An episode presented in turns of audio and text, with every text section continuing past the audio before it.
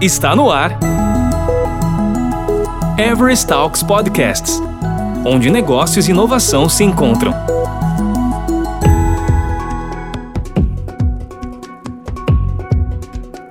Estamos de volta no Everest Talks Podcast Brasil com Pedro Alexandre Diego Devec e eu aqui como, como host deste timaço aqui falando sobre Business Agility. E aí, Pedrão, pergunta mais prática, né, do ponto de vista mais é, mão na massa, hands-on ali.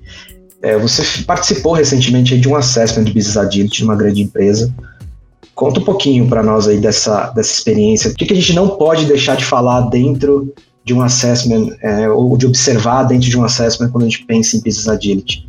Essa experiência foi muito rica, porque a gente pode perceber o seguinte: é, você tem que criar alguns mecanismos para fazer um baseline. A gente usou pesquisas e as pesquisas são muito, não é nada muito diferente do que o Agility Health Radar faz, que o próprio Scale da Agile faz, que você monta um mapa de calor para ver onde estão as principais, as principais dores ali, onde, onde a gente tem que começar a trabalhar essas dores. E, e, o mapa de calor é, é assim uma ferramenta muito importante, dá uma visão holística que o executivo bate o olho e é por aqui então que a gente tem que começar e você também não pode deixar de dar para ele o detalhamento. Essas pesquisas foram muito importantes para a gente construir essa visão mais detalhada. A pesquisa a gente rodou com mais ou menos uns 80 colaboradores, a gente estava entrando numa, numa área só, tanto é que o Business Agility você pode começar em parte, não em nível de time, mas em nível de uma área inteira, você pode começar por ali, é isso que a gente está trabalhando. E a gente entrou com workshops também, ou seja, a gente fez uma coisa mais quantitativa e uma mais qualitativa. Juntamos essas visões e produzimos um relatório executivo. Uma coisa que não pode faltar também, se você vai montar algum tipo de relatório, você tem que saber a linguagem do seu cliente. Então foi uma coisa muito legal, é até um conselho que eu deixo aqui para vocês desse aprendizado. Se você for trabalhar algum tipo de pesquisa, junta com alguém dessa, dessa empresa, com um grupo dessa empresa, no, no nosso caso foi com o RH da empresa, para adequar as perguntas. Porque às vezes você está tão envolvido com o dia a dia de, de agilidade que você deixa passar algumas palavras-chave lá que não faz parte do, do dia a dia da, daquela empresa. Então a gente fez esse trabalho de parceria, revisamos o questionário para que o, os próprios colaboradores tivessem uma, um entendimento muito mais rápido. Eles olham aquela, aquela sentença, foi alguma coisa parecida com escala de, de, de concordância entre o 0 e o 5, não concordo até eu concordo completamente, alguma coisa assim. A gente focava mais na frequência. Então, fale a, a, a língua do, do, do, negócio. Tenha empatia. Isso, isso é exercer empatia. Dizer, quando a gente fala que o tempo todo o cliente é no centro de tudo, não é só o cliente entregar a solução, o cliente desde o início. Então, na hora, a gente tem que fazer uma coisa voltada. Se você vai fazer um assessment, fale a língua do cliente. Foi uma, um resultado muito legal, porque nessa parte da pesquisa não tinha como você fazer o one-on-one, ainda mais depois da pandemia, você fazer o one-on-one com 80 colaboradores. Então, a gente emitiu a pesquisa, a gente foi por esse, por esse caminho, emitir uma, um relatório, um forms, né? E o outro lado foi reunir o corpo gerencial para fazer workshops, aí sim, colocava e fazia perguntas abertas, perguntas poderosas. Isso aqui que o, o Everton está fazendo com a gente, só deixando a gente na calça riada. Então, ser obrigado a fazer o, o executivo a pensar, peraí, quer ver uma pergunta assim, por que agilidade agora? Porque é uma moda? É porque eu enxergo algum valor? São duas abordagens, a gente queria até fazer uma terceira abordagem, mas a pandemia colocou isso para escanteio, que era você fazer o Gemba. Vou lá, ver como é que eles trabalham. Não dá. Remotamente fica difícil. Mas tem como fazer, tem como fazer esse assessment e, e foi muito legal esse trabalho.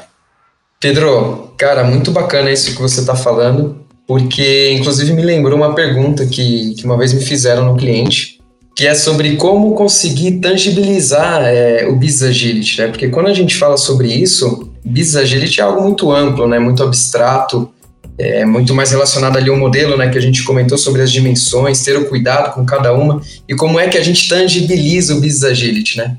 O que eu respondi foi que uma das formas era exatamente isso que você fez, o assessment, né? A gente conseguir trazer um assessment para uma organização, não só para ter ali um score, né, de quão ágil ela tá ou não tá, mas para trazer reflexões, essas perguntas poderosas que você comentou e adicionar todo um aprendizado aí, né, nessa jornada de assessment, tangibiliza o que é o Business Agility. E daí em diante, inclusive, traça um norte para o que, que a organização pode continuar melhorando, né? continuar enriquecendo ali.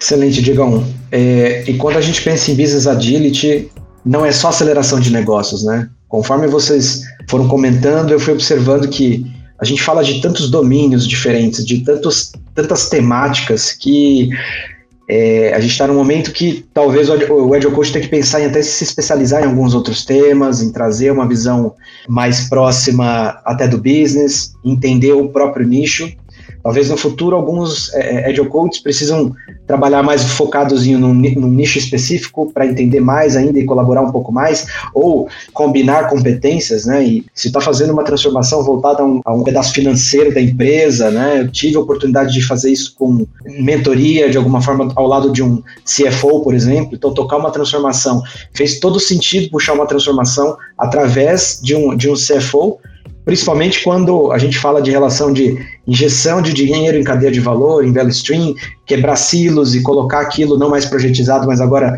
dentro de uma camada de serviços, dentro de um produto, transformar aquilo em algo perene, times perenes. Então, fez todo sentido envolver outras pessoas. Né? E é interessante que o Business Agility traz um pouco, um pouco mais desse, desses desafios para que cada um de nós aqui procure temas, né? procure aprender é, assuntos mais relacionados a negócios, a, as áreas até periféricas é, do ponto de vista do cliente, que a gente não costuma tratar tanto cliente ali, áreas que não estão diretamente conectadas, melhor dizendo, ao cliente, mas que te trazem impacto para esse cliente na ponta. Então, o que estamos passando é um processo de aprendizado, é um movimento organizacional, e isso tem tudo a ver com como a organização aprende, a forma de como as empresas estão reaprendendo o business, reaprendendo o, a, a, a, mudança, reaprendendo é, o processo de lidar com as pessoas, de trazer ali um, uma transformação de baixo risco, uma mudança de baixo risco para os seus negócios, para que se mantenham aí relevantes. E aí, Diegão, uma pergunta para a gente fechar aqui.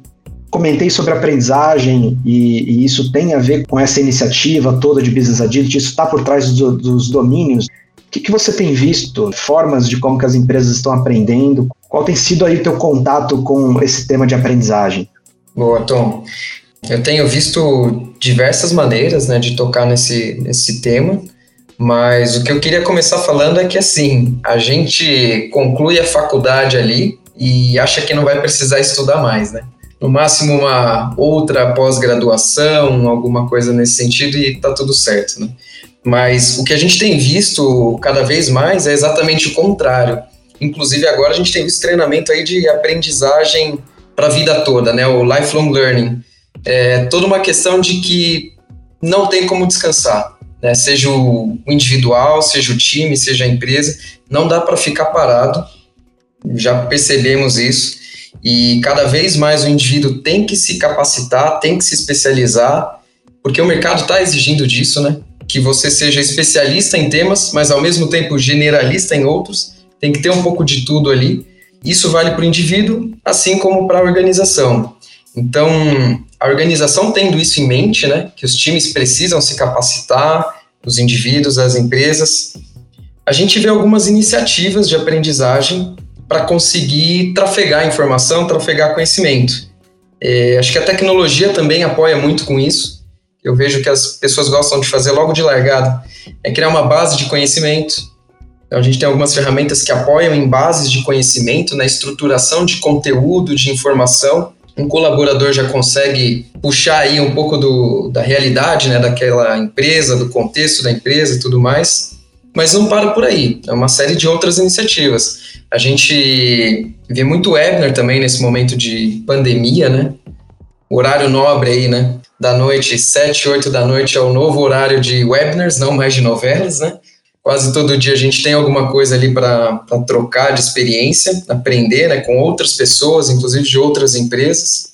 Mas também dentro de empresas a gente vê iniciativas que colaboram com, com outros times, né? Dentro da própria empresa, a gente tem iniciativa como troca de experiência através de diferentes formatos, seja aí um, um webinar mesmo mais simples ou uma dinâmica um pouco mais prática.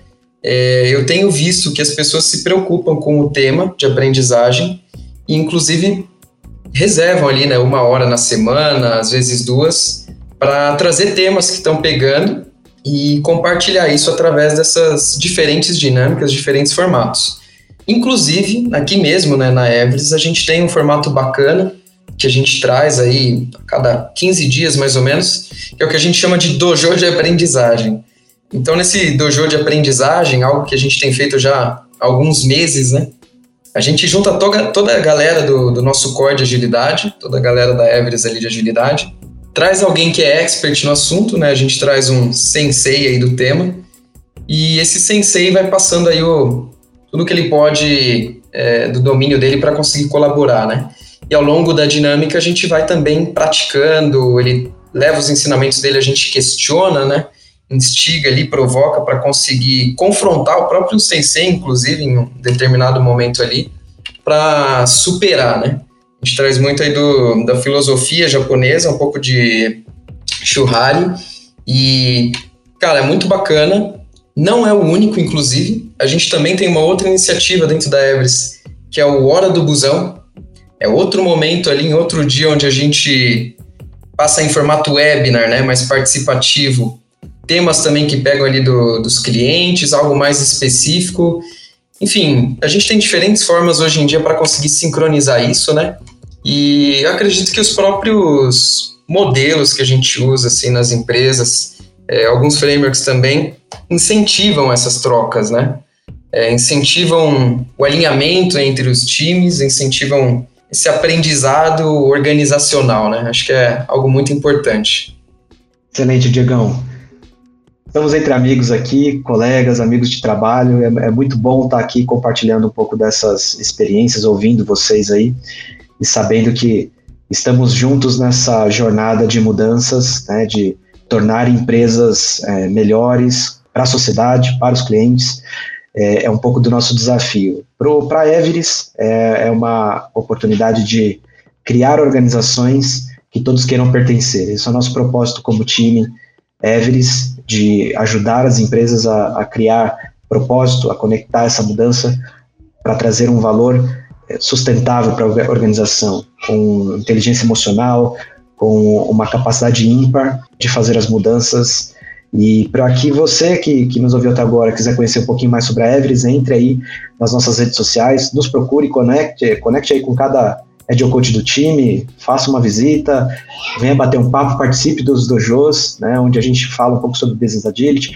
É, aprendizagem é um dos domínios do, do Business Agility ali, está por detrás de todos os domínios, melhor dizendo, né? Tudo é aprendizado, tudo é, é, o nosso processo de como, como a gente aprende sobre a mudança, sobre o produto, sobre os serviços e sobre nós mesmos. Fica o convite a todos vocês para continuar conectados conosco aí nos, nas próximas talks. Agradeço imensamente a participação do grande Pedro Alexandre. É, isso aí, Pedrão. Boa. Valeu. Pô. E também do Diegão. Valeu, gente. E é, me despeço de todo mundo agora e até mais. Você ouviu Everest Talks Podcasts, onde negócios e inovação se encontram. Toda semana tem novidades por aqui. Até lá!